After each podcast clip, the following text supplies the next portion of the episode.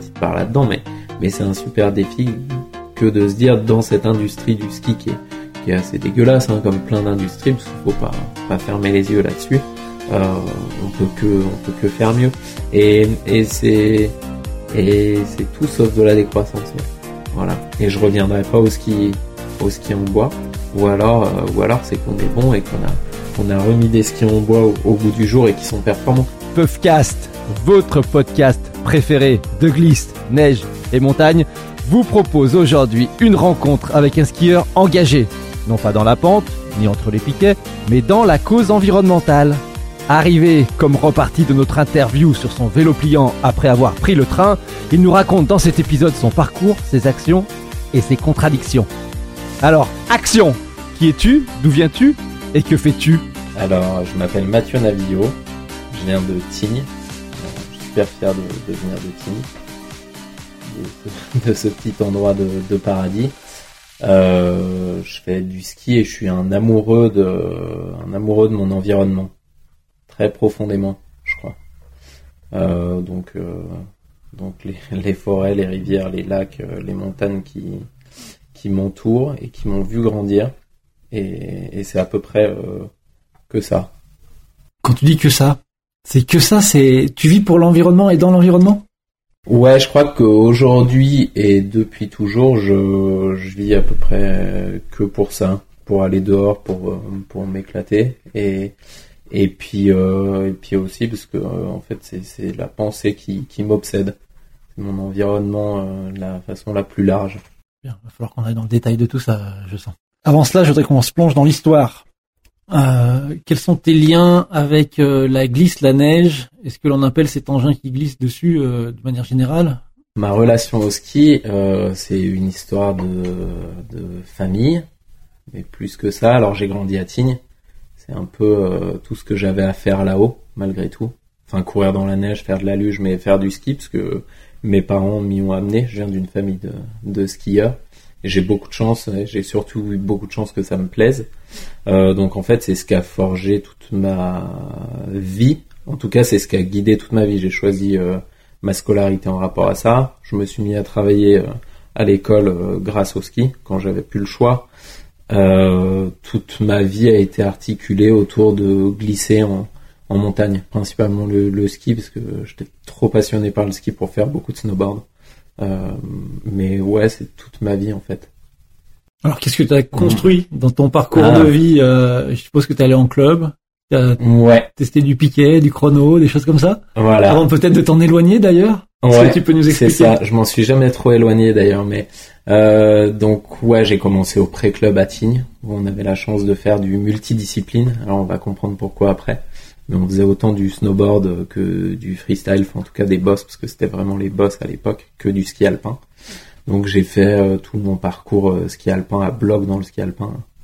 Grand fan de, tous les tous les champions de, de l'époque, euh, Hermann Mayer, enfin Jean Crétier, enfin tout un tout un tas, Burtin. Et j'ai vraiment rêvé à travers que le ski alpin au début, euh, jusqu'en FISE. Et en FISE, euh, et en FISE, j'ai fait une saison, et je me rappelle une saison, euh, saison qui m'a fait changer d'optique, parce que je crois que je fais neuf courses, neuf FISE où j'arrive pas en bas. Et où en fait je me, je me fais je me fais un peu rentrer dedans par mon entraîneur qui est, qui est un ami. Et où du coup je me dis oh, oh, le ski c'est c'est mon plaisir. Et, et en fait bah là je prends plus de plaisir. J'ai plus envie d'y aller euh, j'ai envie de m'entraîner mais j'ai pas envie d'aller en course pour me faire engueuler quoi et de ça euh, et ben je me dis oh, je, suis dans un club qui qui propose aussi du ski de boss j'en fais depuis gamin euh, petite anecdote quand on était gamin on se tirait la, la bourre en, ski de boss avec euh, Max Musaton qui est descendeur aujourd'hui et Kev Roland. Donc Kev il gagnait les, les big et puis avec Max on se tirait la bourre pour gagner les, les mini coupes en boss. Et, et du coup je me suis dit oh, si j'ai la chance de retourner à mes premiers amours, euh, bah j'y vais. Mon frère était déjà en équipe de France de, de ski de boss et je suis allé au ski de boss. J'ai fait six années en équipe de France. Et puis euh, et puis euh, et puis bah voilà six années ont, suffit mes premières blessures Et puis la possibilité d'aller euh, d'aller faire du ski pour moi, comme à toutes les fins de saison avec les copains, la famille euh, en montagne. Et du coup, c'est là où j'ai eu l'opportunité de faire du du freeride et du ski de montagne, euh, bah, d'en faire mon métier. Donc je suis un privilégié en fait. J'ai toujours suivi là là où mes skis mes skis m'emmenaient et, et j'ai pu en faire ma vie. Et je sais que là-dessus, c'est une sacrée chance. Tu as pu en faire ta vie et tu en fais ta vie eh, Décris-nous de quoi elle est composée cette vie euh, maintenant d'ailleurs. Alors aujourd'hui, ma vie, euh, alors c'est beaucoup articulé autour du ski quand même, que j'ai la chance de vivre de, ça. Et puis, euh, et puis bah, plus largement de toutes les disciplines de ski, puisque je suis toujours passionné de, autant de, ski alpin que de ski, nordique, de ski nordique pour m'entraîner, que de ski euh, alpinisme avec, euh, avec les allumettes pour faire du dénivelé et aller en haute montagne. Puis voilà, ça y est, je suis déjà perdu. Perdu dans la montagne? Eh bah perdu dans mes pensées parce que du coup je pense au ski et du coup je sais même plus de quoi on parlait, tu vois. Non, de ton quotidien, euh, de quoi il est fait, comment quelque part aussi tu en vis parce que on rencontre beaucoup de personnes passionnées et la question récurrente c'est oui, mais à un moment donné, euh, comment Ah, cette ouais. passion génère du revenu? Ouais. Alors en, en vive, bah du coup on parle de, de marques, mais c'est c'est pas grave. En fait, c'est les marques qui, qui aident à qui aident à ma vie au plus large possible. Donc euh, le travail avec les marques, c'est leur apporter un minimum de visibilité positive. Donc participer à des projets, euh, m'entraîner, être bon sur ce que je fais et me donner tous les jours pour pour ces activités. Et puis euh, et puis une partie que que j'apprécie et sur laquelle je mets beaucoup d'énergie, c'est le conseil technique.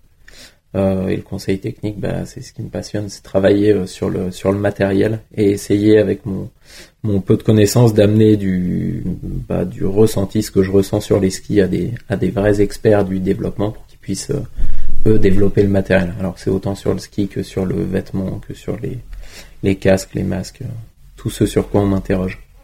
Très bien. Alors on a cerné l'activité, mais maintenant j'aimerais comprendre c'est comment cela au milieu de Tignes, qui est quand même un aménagement euh, de haute altitude dantesque, et de ta conscience environnementale, tu fais fonctionner le tout sans que ça vienne accrocher quoi. Ouais, alors bah ça vient alors déjà ouais l'aspect euh, l'aspect conscience environnementale et travail de, l'association parce que je suis président d'une association qu'on a créée qui s'appelle une bouteille à la mer qui travaille euh, l'image du, sportif et la volonté du sportif à s'investir pour la cause environnementale, la transition, tout ce qu'on tout ce qu'on veut à travers l'image. Alors c'est l'image et le sport parce qu'en fait c'est les deux seules euh, choses que je peux maîtriser en tout cas sur lesquelles euh, je m'intéresse et, je suis et j'ai un peu de connaissances. Euh, donc cette association, elle vit sur mon temps de, enfin en tout cas j'essaie de la faire vivre au mieux sur mon temps de repos. J'ai généralement ma journée, elle se, parce que c'est à peu près tous les jours la même chose, du lundi au dimanche. Euh, je me lève, je travaille, je vais m'entraîner, ou je me lève, je vais m'entraîner, je travaille, et j'essaye de trouver des idées pour euh, pour essayer de toucher les gens sur euh, sur la cause sur la cause environnementale au sens le, le plus large. Comment je vais pouvoir utiliser mes copains du sport pour bah, pour faire mieux. Euh, j'ai plein d'exemples là-dessus.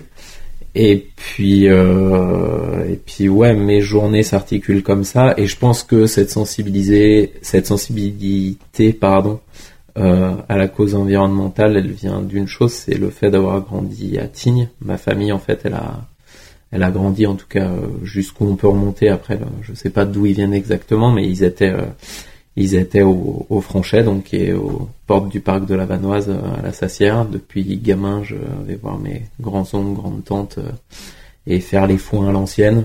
Ils vivent toujours, euh, parce qu'il en reste, il en reste trois, dont un qui vit toujours au Franchet, donc entre Tignes et Val d'Isère. Ils vivent toujours dans les années 50, dans le respect de ce qui les entoure. Ils ont quelques moutons, ils font leur bois, ils font leur ce, ce de quoi ils se nourrissent, donc euh, leurs petites carottes, leurs petites pommes de terre et, et plus le fromage parce que ça demandait trop. Mais voilà, ils vivent dans, dans un respect de leur environnement et en enfin, ce que je trouve être en accord avec leur environnement et c'est c'est ça qui me fait rêver. Comment part cette idée de bouteille à la mer en tant qu'association? Euh, Déjà, euh, c'est étonnant ce nom pour euh, quelqu'un de la montagne. Alors ouais, c'est étonnant parce que le nom il vient pas de, de moi. Une bouteille à la mer, en fait, je me suis questionné euh, et j'ai questionné mon entourage. Donc ma copine qui est illustratrice et qui a une autre sensibilité que que la mienne. Elle est peut-être plus sensible au, milieu artistique et, et, en tout cas elle est meilleure en lettres, donc elle a trouvé, elle a trouvé tout de suite. En fait, euh, ce, la création de cette association, c'est un constat, c'est de me dire, euh, j'ai la vie dont j'ai toujours rêvé. Je fais du ski et c'est trop cool. J'habite à l'endroit où je veux habiter, enfin tout tout roule. Et, et en fait, bah mon environnement de pratique, je participe à le détruire et surtout, je fais que des projets qui servent à rien. Et même ça m'apporte énormément de plaisir, franchement c'est trop cool, ça sert vraiment à rien que de, que de faire du ski, à part euh, bah, vendre des skis éventuellement si je fais bien mon boulot, euh, faire que les skis marchent mieux et les chaussures et tout le tralala. Mais, mais au fond, euh, pour le bien de l'humanité et le bien de la planète, ça sert vraiment à, rien et ça m'énervait. Et, et, en fait, ça faisait deux ans que, que donc ma compagne m'entendait râler à peu près tous les jours sur euh, bah voilà, il y avait un espèce de mallette sur euh, je me lève le matin, je vais m'entraîner, euh, je fais des projets, mais au fond ça sert à rien. Et et j'ai réfléchi à un projet, donc ça a mis deux ans avant de vraiment pouvoir construire ce projet. Et ce premier projet, il vient de ce constat. Il faut que je puisse servir à quelque chose et servir surtout à, à défendre la cause qui me qui m'a tout donné, l'environnement qui m'a tout donné et euh, la, la, cause à laquelle je pense tous les jours, c'est-à-dire le respect de notre environnement. Euh, ça, ça vient aussi du fait que j'ai passé euh, toute mon enfance à aller aux champignons et à regarder les animaux, euh, différents animaux euh, sauvages de nos montagnes avec à travers des jumelles avec avec mon papa, ma maman, quoi. Et, et en fait, de ça, j'ai eu l'idée d'un projet, j'ai appelé, j'ai appelé mes potes donc euh, on a fait un premier projet avec euh, il y avait euh, il y avait Kylian qui nous a apporté énormément de visibilité et de, de bon sens dans ce projet.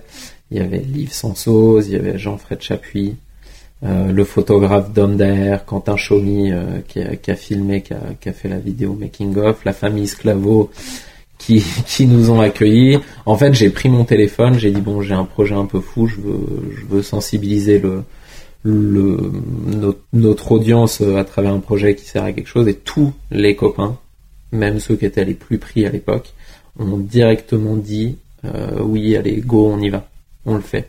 Euh, on se retrouve où à quelle heure? Je me rappelle, c'était pas très responsable au niveau CO2 à l'époque, mais Jean-Fred Chapuis il était il était en stage de préparation en Suisse, il avait deux jours de repos chez lui. Euh, il a sauté dans sa voiture, c'était le, moyen le plus rapide et, le plus efficace de venir. Et il est venu, il y avait 6 heures de voiture pour ce projet, parce que pour lui, ça faisait sens. Et en fait, voilà, voilà comment s'est construit ce, premier projet. On savait pas trop où on allait, en tout cas, si on allait être euh, écouté, entendu, en tout cas, et comment les gens allaient le percevoir. Et c'est de là que s'est construit la belle association. Enfin, moi, je la trouve belle. Une bouteille à la mer. Une bouteille à la mer l'objectif et l'objet de l'association, c'est euh, à travers, et tu me dis si je me trompe et tu me corriges, hein, parce que attention, à travers les figures de proue du sport, de la neige, de la montagne, euh, tirer de manière euh, intelligente et responsable la sonnette d'alarme en disant euh, si on veut continuer, si on veut que nos enfants continuent, faut quand même euh, qu'on fasse attention à, à ce que l'on fait et à ce que l'on pense et à ce que comment l'on agit, c'est ça? C'est exactement ça. Si on le fait bien, et eh ben, et eh ben comme tu dis, en tout cas, le, le but, c'est de le faire correctement.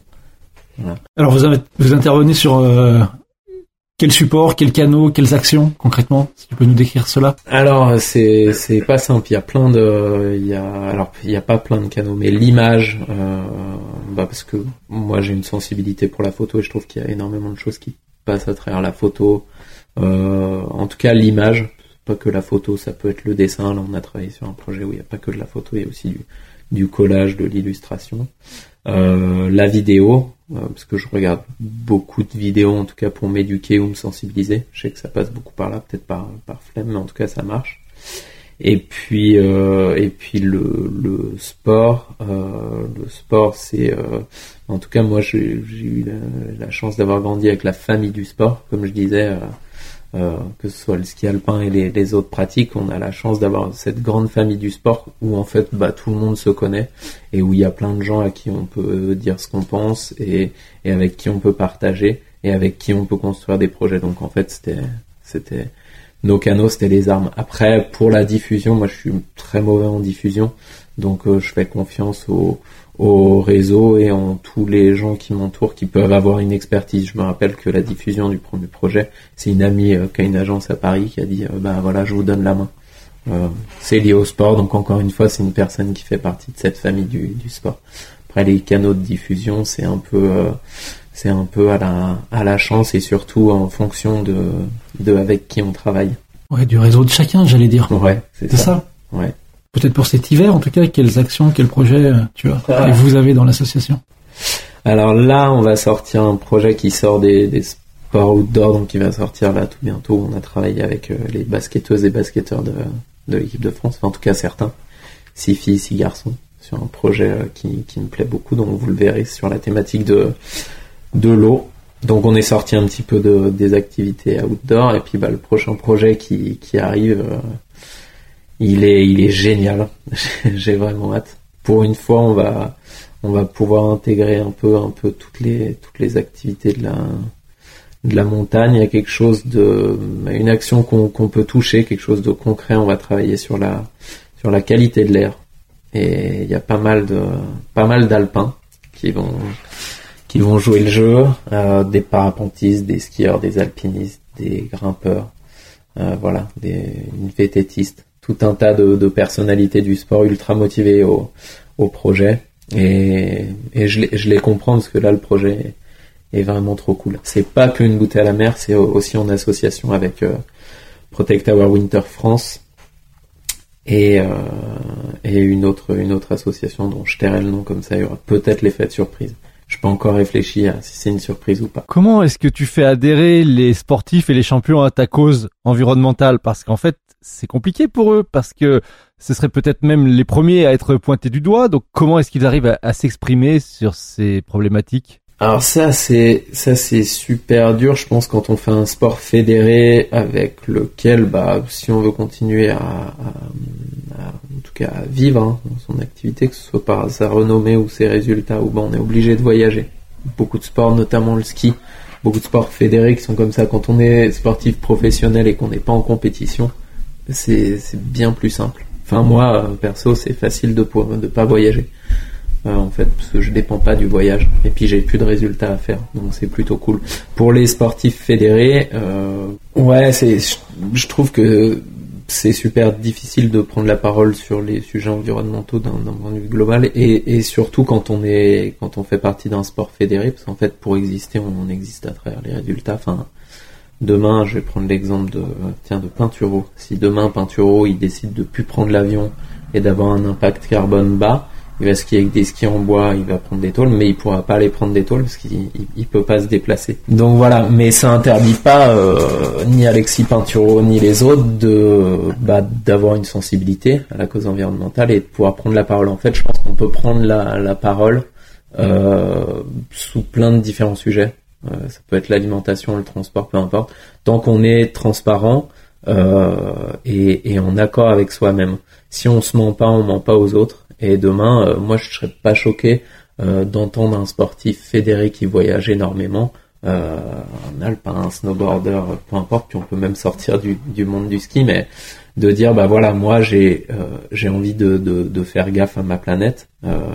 il peut très bien publier son impact carbone, il peut très bien parler de ses efforts sur l'alimentation, il peut très bien parler de sa gestion des, des transports ou de ses discussions avec les partenaires ou de ces discussions avec la FIS pour apporter un, un système plus, plus, on va dire, plus propre. Je sais pas si c'est le terme. Non, non, mais euh, je comprends bien ton attitude et, et l'attitude de la de l'association. Elle est intéressante parce que on n'est pas euh, sur du bashing, on est sur une réflexion et une intégration progressive de comportement et de de concret dans ses actions. Euh, donc je retrouve un petit peu dans une bouteille et la mer quelque part. On aurait pu appeler ça aussi un, petit colibri qui fait sa part. Ah voilà, exactement. Ouais, c'est ça, c'est ce que c'est ce que j'ai appris la part du colibri. Ouais, ça j'y crois vraiment. Je l'ai appris il y, a, il y a pas longtemps et apprendre à, à parce que faut faut pas être dans le bashing et ça je l'ai je l'ai appris aussi apprendre que il n'y a pas euh, il y a pas du, du, du, tout noir du tout blanc que si on n'est pas, parce que dépendant, enfin là, là, je prends l'exemple des, des skieurs. J'aime bien cet exemple parce que c'est mon milieu aussi, mais mais demain en fait c'est c'est tout un système qui doit qui doit on va dire changer pour le mieux. Alors ça ça peut prendre plein de différentes formes, mais en tout cas euh, moi j'ai j'ai pas envie que les gens puissent jeter la balle à ces à ces sportifs fédérés qui qui ont pas le qui ont pas le choix en fait et qui et, et, et ces sportifs fédérés ça les empêche pas de faire. Enfin je pense que justement euh, un sportif fédéré qui voyage énormément, qui a énormément de résultats, il a une parole forte.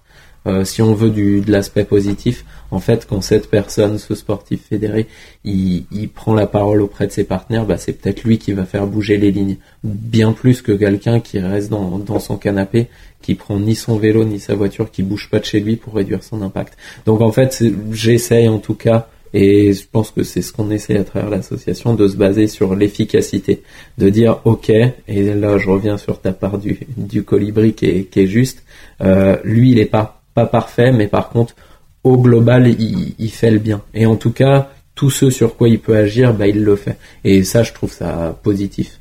Nous vient à l'esprit euh, le nom d'un sportif, euh, Xavier Thévenard. Ah, et on sait qu'il fait beaucoup, puis s'est engagé, et il va très loin pour le coup en disant euh, voilà moi l'avion c'est fini les trails à l'autre bout de la planète, c'est fini. Et il va même jusqu'à aller visiter ses partenaires euh, en y allant en courant à pied.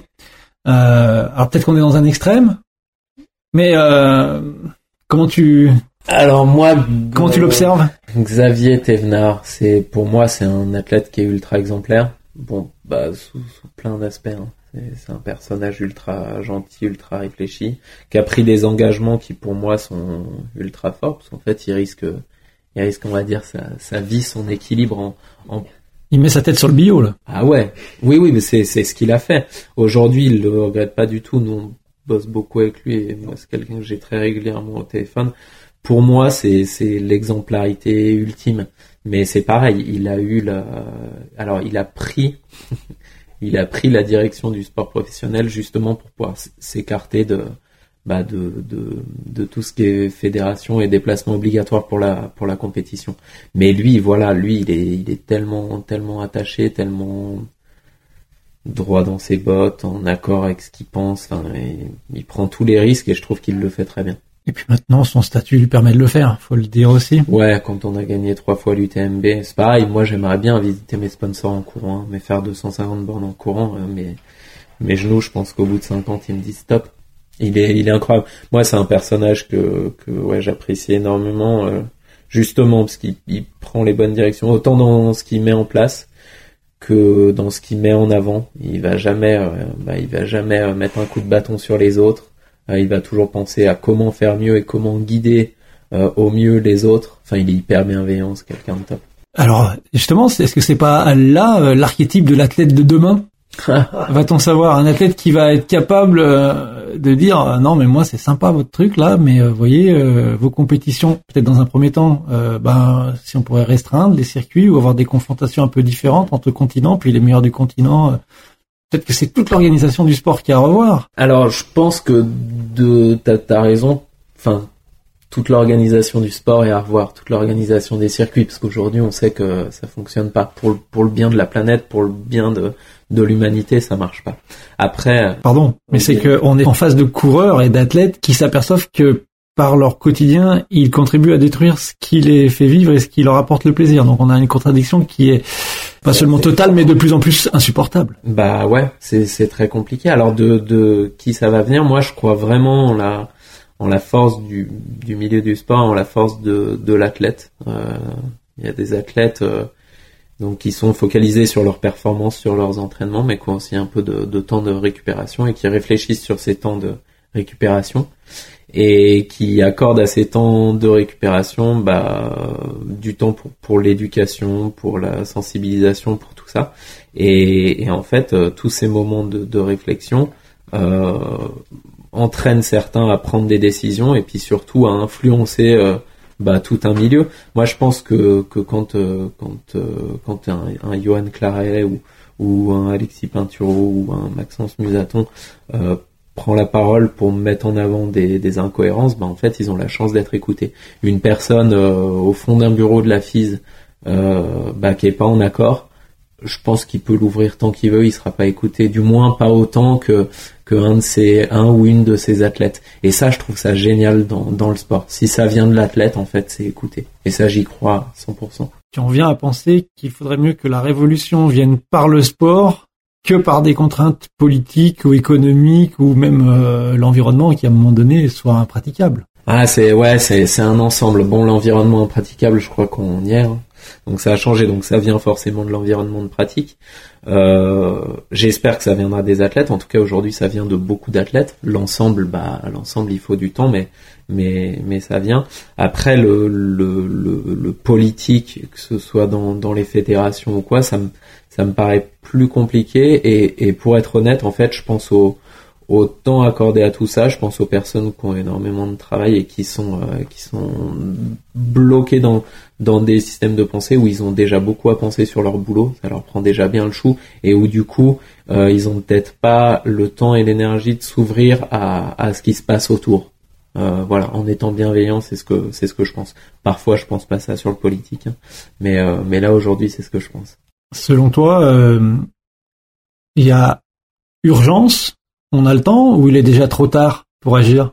Alors moi, je suis pas, euh, je suis ni scientifique euh, ni j'ai pas j'ai pas les connaissances pour répondre à ça. Par contre, si je me base sur ce que sur ce que les gens disent, je fais confiance aux ce que j'appelle des fois les sachants. Donc les gens qui ont fait toutes les années d'études que moi j'ai pas fait, qui ont passé toutes les heures à écouter en classe ou ou à s'instruire ces heures que moi j'ai pas fait. Et en fait, quand, quand je me réfère à eux, donc euh, je vais prendre l'exemple des, des personnes qui ont, qui ont rédigé les, les, rapports du GIEC. Euh, alors oui, il est jamais trop tard.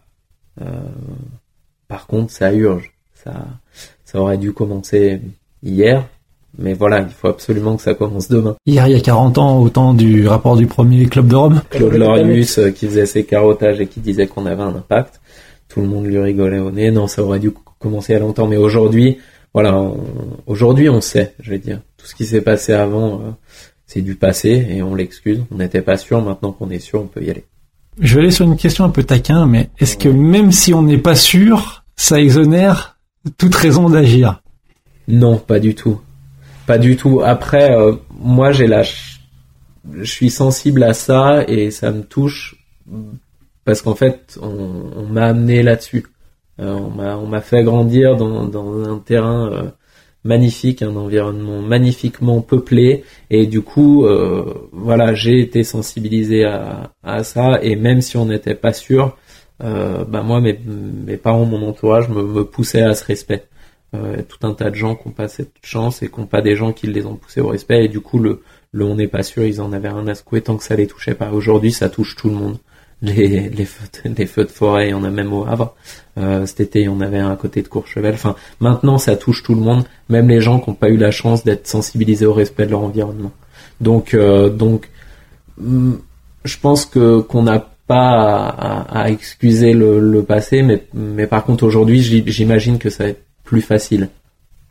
Comme tu dis, pas trop passer de temps à regarder les erreurs qu'on a faites, mais plutôt euh, regarder celles qu'on pourrait éviter. Ah ouais, clairement, clairement. Et puis, et puis c'est, c'est, enfin, tout, je prends rien à personne, mais tout ce qui s'est passé, euh, là, on n'a aucune action dessus. Et ce qui est passionnant aujourd'hui, c'est qu'on peut, c'est qu'on peut tout changer, euh, qu'on sait qu'il faut tout changer et que, et que toutes les, toutes les balles sont entre nos mains. Et je pense que, je pense qu'on va se régaler à aller de l'avant. Puis c'est le propre de l'homme que de vouloir évoluer. Euh, là, là il faut évoluer, c'est un super défi qui nous attend. Comment au quotidien toi, comment tu le tu le mets en œuvre au concret toi à ton à ton niveau? Alors à mon niveau bah déjà je consacre beaucoup de temps à, à notre association Une bouteille à la mer parce que je trouve ça passionnant que de participer à ce à ce changement. Euh, je passe énormément de temps à, à m'éduquer. Euh, J'essaie de rattraper toutes les années de, de scolaire sur lesquelles j'ai rien écouté. Euh, et je pensais qu'au ski, là, j'essaie d'écarter un peu le ski et de, réfléchir euh, à, m'éduquer. Donc j'écoute énormément de, podcasts, je regarde des films, j'écoute des conférences de, personnes qui sont ultra performantes sur la, question de, de transition et sur et aussi sur l'écologie au global. Ça peut être la faune, ça peut être, euh, la flore, un peu un peu tout ce que je peux prendre comme information, je le prends sur des temps où je peux le faire quand je cuisine. Et puis euh, et puis bah après voilà, là je suis venu c'est c'est cool. Je suis venu en, en train avec mon petit vélo euh, pliable. Euh, Depuis Bourg-Saint-Maurice. depuis Bourg-Saint-Maurice, mais c'est c'est peut-être pas ça qui va changer les choses. Je le fais plus pour le pour le pour le geste que pour l'efficacité. Euh, mais voilà, j'essaye de pratiquer tout ce que tout ce que je peux dans une contrainte euh, minime parce que j'ai pas envie de, de rentrer dans, dans un cercle où je me prive de tout. Mes skis sont hyper impactants, hein, euh, clairement. Mon matériel il est hyper impactant, même si je travaille à faire mieux avec euh, avec mes avec Atomic notamment. Mais euh, ça reste très impactant. Sur le matériel, je suis beaucoup plus impactant que tout un tas de monde et ça je l'arrête pas. Alors que que je pourrais. Mais c'est ce qui me permet de consacrer du temps sur l'association et sur tout le sur tout le reste. Après, je fais super attention à mon alimentation euh, parce que je me dois quand même d'être performant euh, quand je vais m'entraîner. Donc il faut que je fasse un peu gaffe à ce que je mets dans dans mon assiette. Mais je suis végétarien depuis quelques années. Euh, tout ça pour pour une question d'impact, hein, parce que gustativement parlant, j'adore la viande. Mais voilà, sauf que ça a un impact euh, énorme sur mon environnement, donc euh, donc ça je le réduis.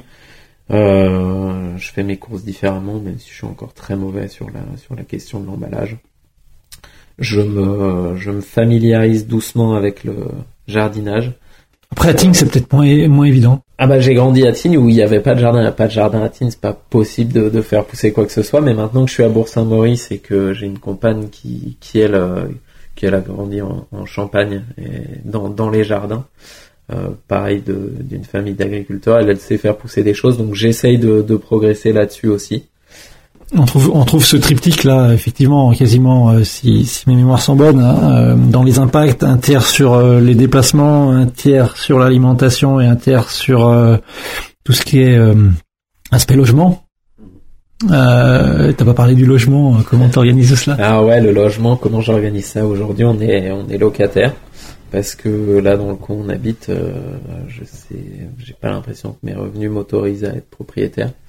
Euh, mais ça ça va peut-être venir. Euh, du coup aujourd'hui, à, à part bah voilà consommer euh, consommer du chauffage de manière euh, de manière responsable. Euh, je vais pas pouvoir mettre des panneaux solaires sur un logement qui est pas le qui est pas le mien Isolé euh, qui est pas, je vais pas l'isoler parce qu'il est pas, il est pas isolé correctement. Mais aujourd'hui, notre logement, alors heureusement, il est, il est de petite taille, mais il a, il a un impact. Le jour où je peux, et c'est peut-être bientôt, hein, je sais pas, avoir mon propre logement, euh, bah là, j'aurais, je pourrais encore ouvrir euh, plein de perspectives euh, à, au progrès, avoir des, toilettes sèches, essayer de réfléchir aux énergies qu'on va utiliser. Ça, j'espère que, ça arrivera un jour, parce que c'est un, super défi, je pense, que de, que de travailler sur le faire mieux de son logement. Je pense que c'est génial à faire. Euh, J'avais lu en faisant des recherches un article du Monde Ouais. qui citait euh, Mathieu, le skieur décroissant, hein, tu t'en souviens, un un peu comme ça Ah, c'est possible, ouais. Ouais, ça, Ça, t'évoque quoi quand t'associes à, à cette décroissance qui fait hurler beaucoup de personnes Ils se dit, oh, attention, Ouais, c'est ouais. le retour à la bougie, c'est le retour euh, au ski en bois et au bâton en bambou. Euh, ça te gêne, ça t'interpelle Comment tu te situes Alors, bon, le, le skieur de la décroissance, euh, bah déjà, j'ai la chance que des médias puissent parler de ce que, de ce que j'aime faire, de notre association, de tout ce qu'on met en place. C'est, c'est grâce aux médias qu'on a une visibilité, donc merci à tous les médias. Après, le skieur de la décroissance, je suis pas d'accord parce que, parce que justement, j'estime être tout sauf en décroissance. Je réfléchis à l'avenir et, et je m'impose plein de nouveaux défis et je me les impose parce qu'ils me plaisent. hein. Donc, euh, im- imposer, ça veut pas dire, pas négatif dans, dans ma bouche. Euh, ouais, c'est tout sauf de la décroissance. Euh, travailler avec mes, mes partenaires aujourd'hui, c'est, un défi euh, incroyable. Alors j'ai une toute petite part là-dedans, mais, mais c'est un super défi que de se dire dans cette industrie du ski qui est, qui est assez dégueulasse, hein, comme plein d'industries, parce qu'il faut pas, pas fermer les yeux là-dessus. Euh, on peut que, on peut que faire mieux. Et, et c'est, et c'est tout sauf de la décroissance, ouais. Voilà. Et je reviendrai pas au ski, au ski en bois. Ou alors, euh, ou alors c'est qu'on est bon et qu'on a, qu'on a remis des skis en bois au, au bout du jour et qui sont performants. Et pourquoi pas? Ou alors, c'est ce qu'on oublie de dire, c'est qu'en fait, il y a toujours eu du bois dans les skis. Une bonne, une bonne partie dans les beaux skis, effectivement, il y a beaucoup de bois. Mm. Allez, les deux dernières questions, ce qu'on l'on aimerait savoir, et c'est notre question traditionnelle, c'est selon Mathieu Navillot, ta journée idéale de glisse sur neige en montagne, comment tu la rêves? Puisque c'est un rêve et c'est une journée idéale. Ah. Alors je pars euh, avec euh, avec un, un pote ou, une copine et on n'a pas énormément avec qui on, on partage le, le, même amour du ski donc euh, dans, dans ce petit dans ce petit cercle du, du bonheur euh, je monte en ski de rando parce que c'est en fait le fait de monter en ski de rando ou, avec mes skis sur le dos en alpinisme, c'est des, des moments, je trouve, privilégiés. Euh, alors là, dans, dans mon rêve, je suis dans, je suis dans des montagnes où, où je vois que, euh, que mon environnement sans artifice. Euh, pas de, pas de pylône. Ça peut ressembler un peu au Beaufortin, peut-être. Et puis, euh, et puis, euh, et puis pas de pylône, pas de ligne électrique. Et puis je monte, je monte, je monte. Et j'arrive au sommet. Et puis bah là, euh, des, des quantités de neige correctes, mais qui font pas peur. sinon, on galère trop à la montée déjà. Ça peut faire trop peur à la descente. Et puis trouver une ligne ni trop large ni trop étroite pour ouvrir un virage, va dire, allez, un virage moniteur peut-être un peu plus petit, une passée et demie de ratrac, donc on peut skier assez vite. Euh, on n'est pas obligé de faire que du virage sauté. Euh, mais voilà, on est dans une ligne, euh, une ligne imposée, imposée par un joli couloir euh, bien chargé en neige.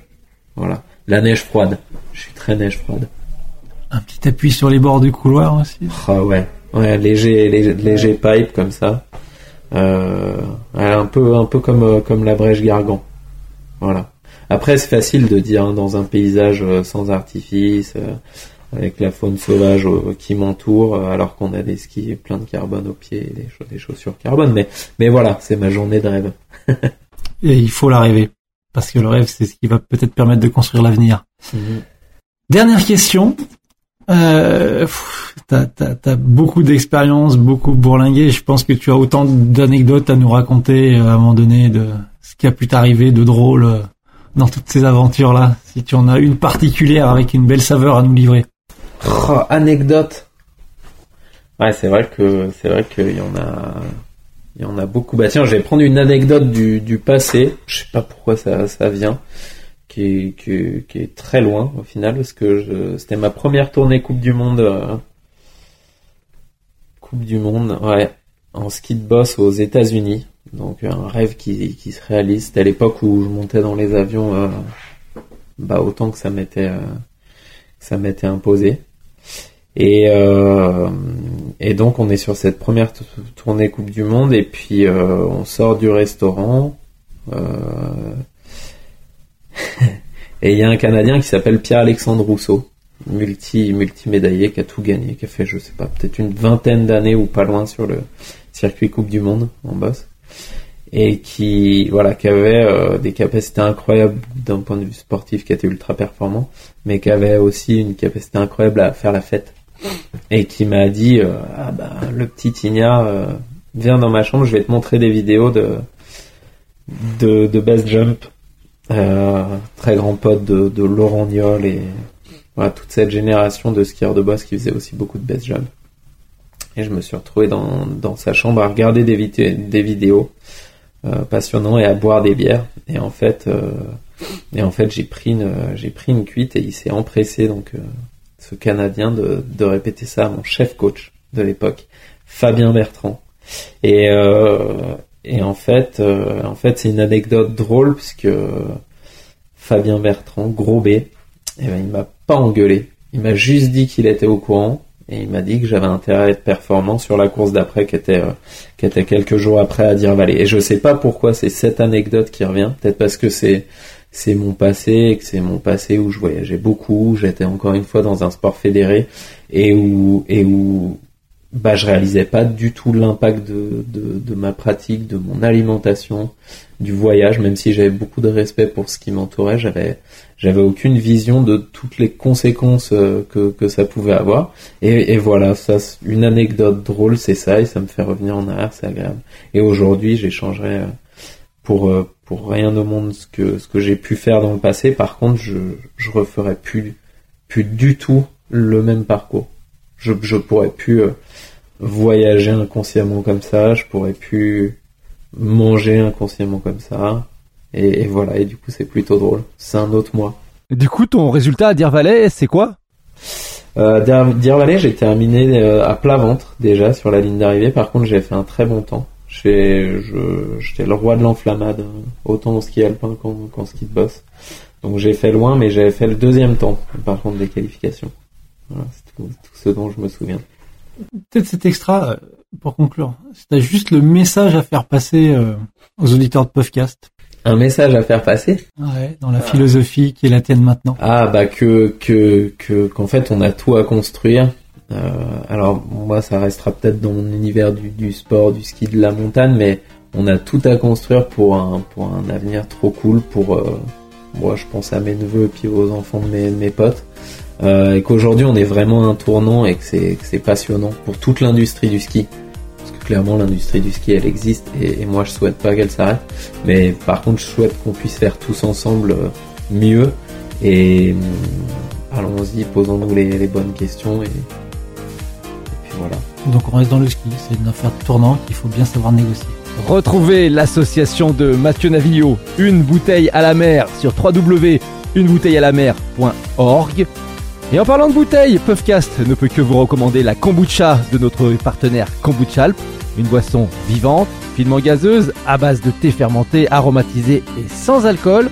Kombuchalp est fabriqué à Grenoble, dans les Alpes françaises. Kombuchalp est à retrouver et commander sur kombuchalp.com. Allez, à très vite